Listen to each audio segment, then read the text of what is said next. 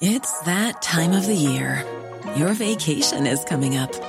You can already hear the beach waves, feel the warm breeze, relax, and think about work. You really, really want it all to work out while you're away. Monday.com gives you and the team that peace of mind.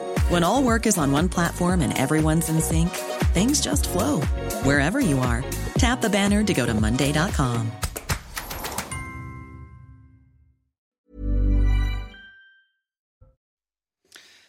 C'était il y a un mois déjà, au lendemain de la mort du jeune Naël à Nanterre, la France faisait face à des émeutes d'une rare violence.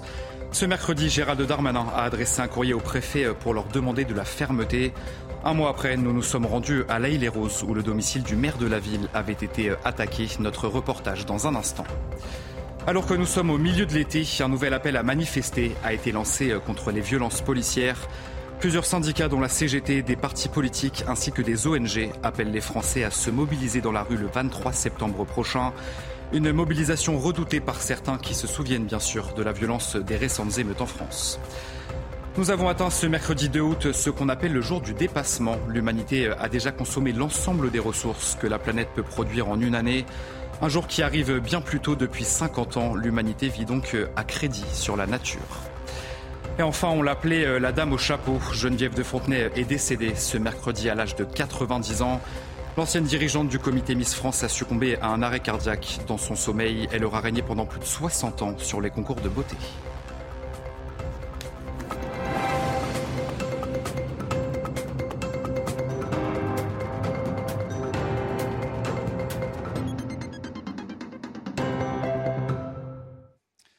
Bonsoir à tous, très heureux de vous retrouver sur CNews pour l'édition de la nuit. Un mois après les émeutes qui ont suivi la mort du jeune Naël, Gérald Darmanin, je vous le disais, a adressé un courrier au préfet et leur demande de la fermeté.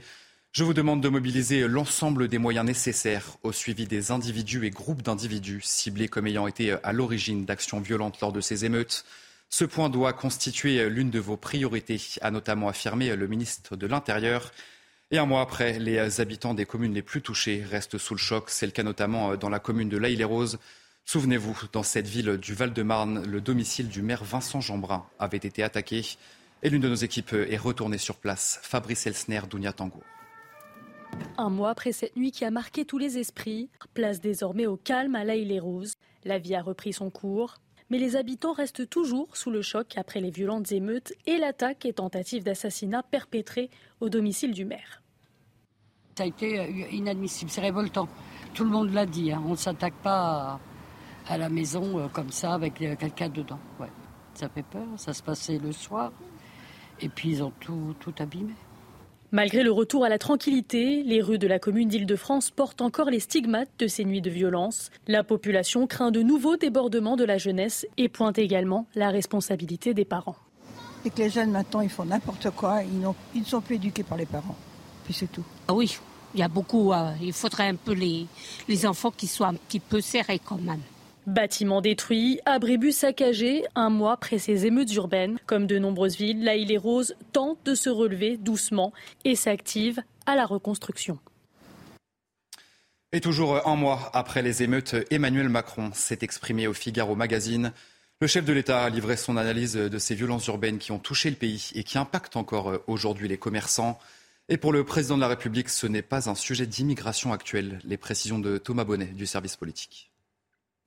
Le président de la République dit avoir voulu prendre son temps et ne pas réagir à chaud. Au Figaro Magazine, il confie donc son analyse un mois après les émeutes urbaines, une séquence qui n'est pas selon lui un sujet d'immigration actuel, mais un sujet plus large des difficultés socio-économiques et d'intégration, présentant la France comme un pays d'immigration et qui continuera à l'être. Emmanuel Macron prône une intégration de manière diffuse et revient sur la sociologie des individus interpellés lors de ces émeutes et les débats qu'elle a suscités.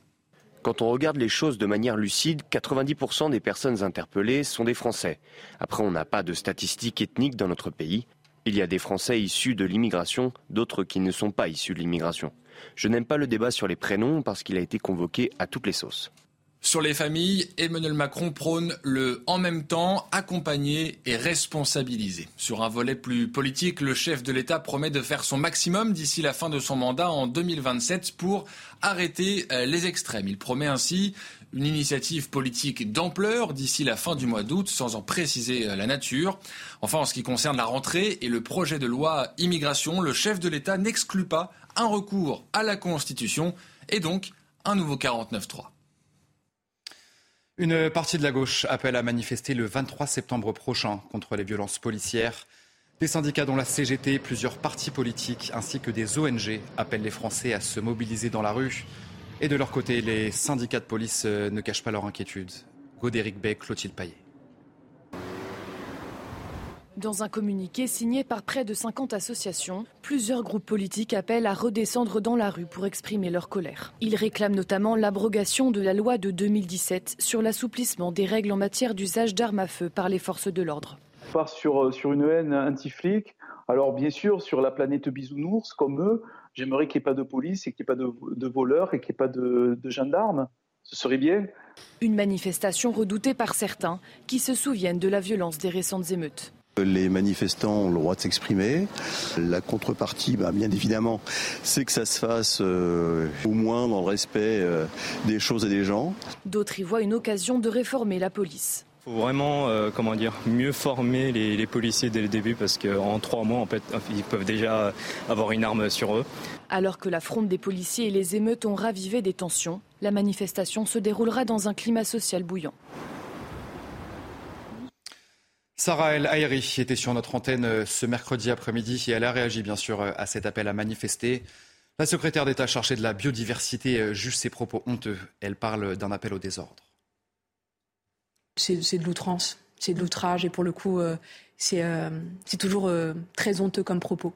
Euh, les hommes et les femmes que j'ai toujours vus, que j'ai toujours croisés, qui servent nos forces de sécurité intérieure, police ou gendarmerie, c'est des hommes et des femmes qui s'engagent pour protéger, pour servir. C'est honteux. C'est honteux et pour le coup, par contre, ce qui est encore plus malheureux, c'est que ça n'étonne plus quand ça vient, non, quand ça vient malheureusement d'un certain nombre de partis politiques. Je pense évidemment à la France insoumise et la police nationale en particulier. C'est une une des fonctions publiques euh, qui est la plus contrôlée mm. euh, dans notre pays, qui est extrêmement contrôlée.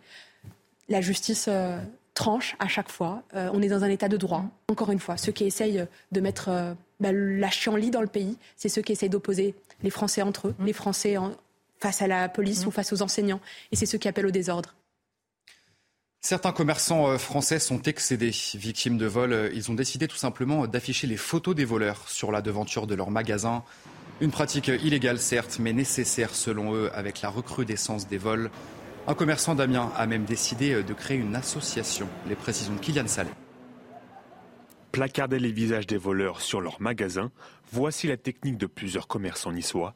L'objectif est de dissuader des commerçants prêts à tout pour lutter contre ces vols, quitte à bafouer la présomption d'innocence. Je ne pense pas qu'ils seront poursuivis euh, sur un plan judiciaire. Il y aura peut-être euh, à ce niveau des rappels à, la loi. Euh, en revanche, le risque, c'est aussi d'avoir des représailles de la part des voleurs. Un risque que n'a pas hésité à prendre également un commerçant amiénois. Victime d'un vol de vêtements à 700 euros en janvier dernier, il a décidé de créer une association.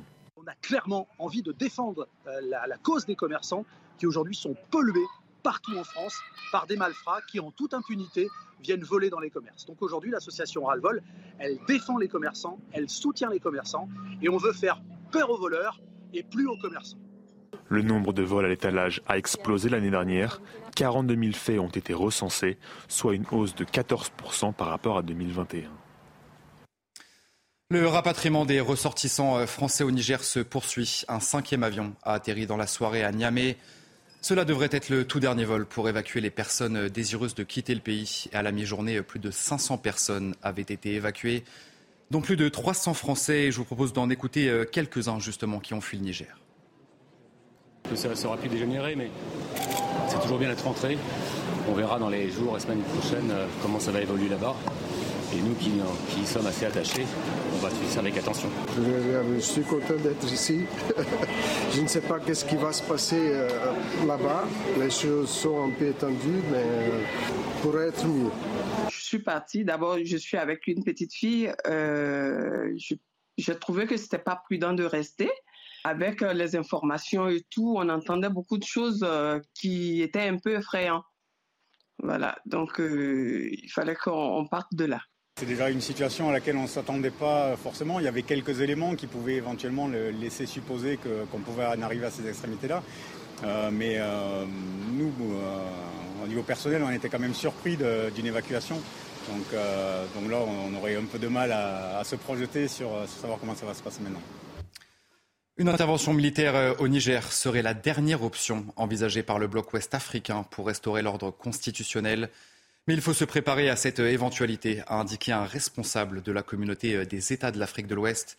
Alors l'opposition à cette junte sera-t-elle vraiment efficace? Élément de réponse avec notre spécialiste des questions internationales, Harold Diman. Il y a quelques points encourageants dans cette situation de débandade des démocraties pro-occidentales. L'évacuation des civils se fait en bon ordre, c'est déjà une bonne chose. Seules les deux autres juntes anti-françaises, le Mali et le Burkina Faso, l'ont reconnu, cette junte, entre putschistes en quelque sorte. Même la Russie de Vladimir Poutine n'a pas reconnu cette junte. Les États européens et les États-Unis ont soutenu une position commune contre la junte, comme l'a fait la France. Plus intéressant encore, les États de l'Afrique occidentale, la CDAO, ne veulent pas laisser passer ce putsch. Ils ont imposé des sanctions économiques contre le Niger. Tout de suite, ces États africains sauront-ils inverser le putsch?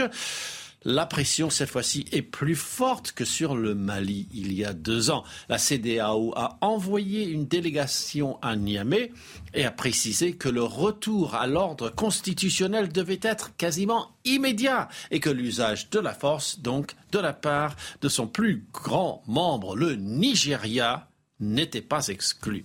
Désormais, les régimes démocratiques ouest-africains craignent que les militaires les renversent et aussi que le djihadisme continue de faire rage, comme dans le nord du Nigeria. Tout autre sujet dans ce journal, en cette période de vacances, soyez bien sûr très prudents sur les routes. Le nombre de personnes tuées sur les autoroutes a bondi en 2022. 188 personnes ont perdu la vie sur les autoroutes l'année dernière contre 131 l'année précédente. Alcool, drogue ou encore euh, médicaments figurent parmi les causes. Et on va écouter à ce sujet euh, Pierre Lagache, qui est vice-président de la Ligue contre la violence routière. Il souhaite que la justice soit plus ferme contre les automobilistes au comportement très dangereux. Je crois qu'il faut agir sur d'autres leviers et c'est malheureusement, je dirais, euh, celle de la peine prononcée on observe encore euh, trop souvent dans les tribunaux, euh, y compris dans des, cas extrêmement déviants, dans des, situations avec récidive, etc., des peines euh, finalement qui, ne sont pas à la hauteur de, de ce qu'attendent les victimes. Il ne s'agit pas de rentrer dans une surenchère, mais de poser des peines qui soient quand même sensées par rapport à la hauteur des délits et des conséquences générées par ces délits. Nous avons appris euh, ce mercredi soir le décès d'une femme de 57 ans qui se baignait sur une plage de l'île d'Ouessant située dans le Finistère. Météo France avait pourtant déclenché une alerte orange pour vague submersion. En arrêt cardio-respiratoire, elle n'a pas pu être réanimée malgré une intervention rapide des secours. Une alerte avait été donnée euh, aux alentours de 18 heures par un témoin qui se trouvait sur la plage justement et qui a signalé trois baigneurs en difficulté. Une autre information, sachez qu'en Charente-Maritime, un enfant de 10 ans a été gravement blessé euh, ce mercredi après-midi par la chute d'un arbre situé à Montpellier de Mondélian qui se situe entre Sainte et Royan. Nous avons appris ça de sources des pompiers sur place. Nous sommes le mercredi 2 euh, août et nous avons atteint euh, ce qu'on appelle le jour du dépassement. L'humanité a déjà consommé l'ensemble des ressources que la planète peut produire en une année. Un jour qui arrive bien plus tôt depuis 50 ans. Adrien Spiteri. La surpêche, l'abattage en masse des arbres, ces actions humaines ne sont pas sans conséquences. À partir de ce mercredi 2 août, l'humanité contracte une dette écologique, comme l'explique l'ONG WWF sur ses réseaux sociaux. Alerte rouge pour la planète bleue. Ce mercredi 2 août, nous avons consommé toutes les ressources que notre planète peut régénérer en une année.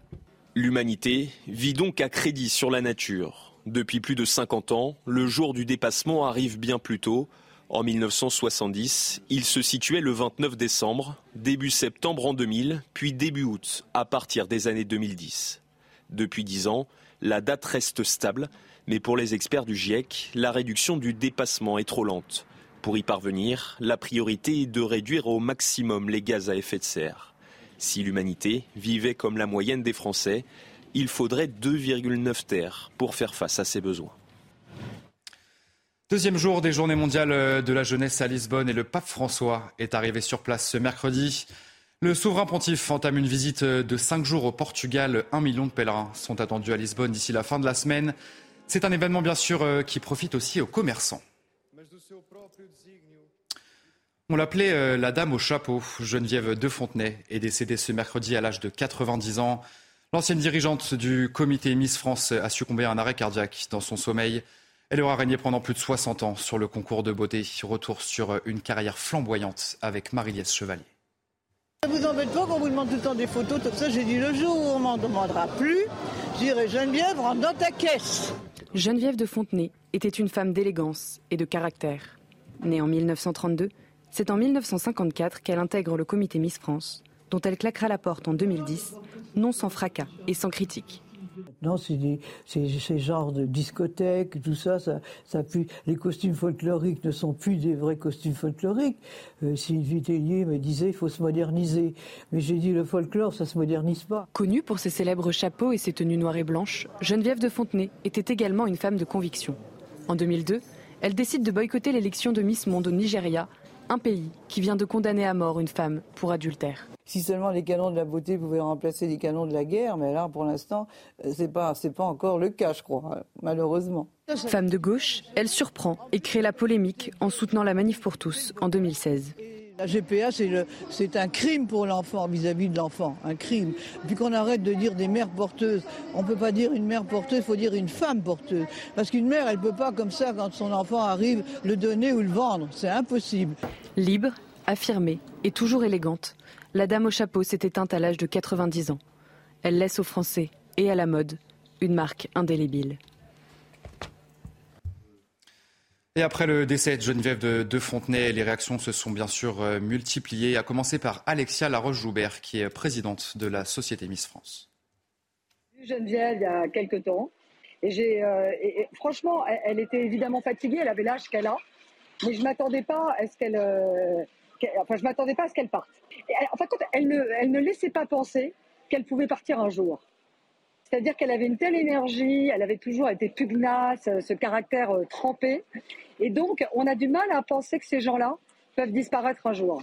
Et comme beaucoup de Miss France aujourd'hui, je pense que nous sommes toutes émues, nous sommes toutes euh, tristes parce que euh, avait toutes en commun un respect euh, immense pour elle.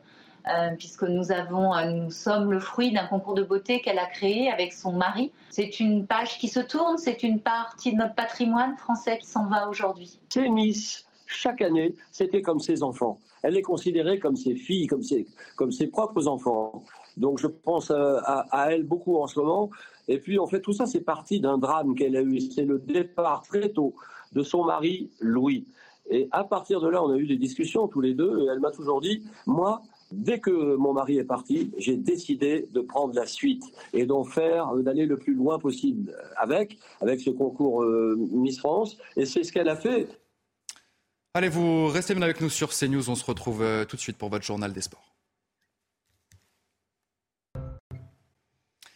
Et on ouvre ce journal des sports avec la Coupe du Monde féminine de football et la victoire de l'équipe de France qui s'est imposée 6 buts à 3 face au Panama.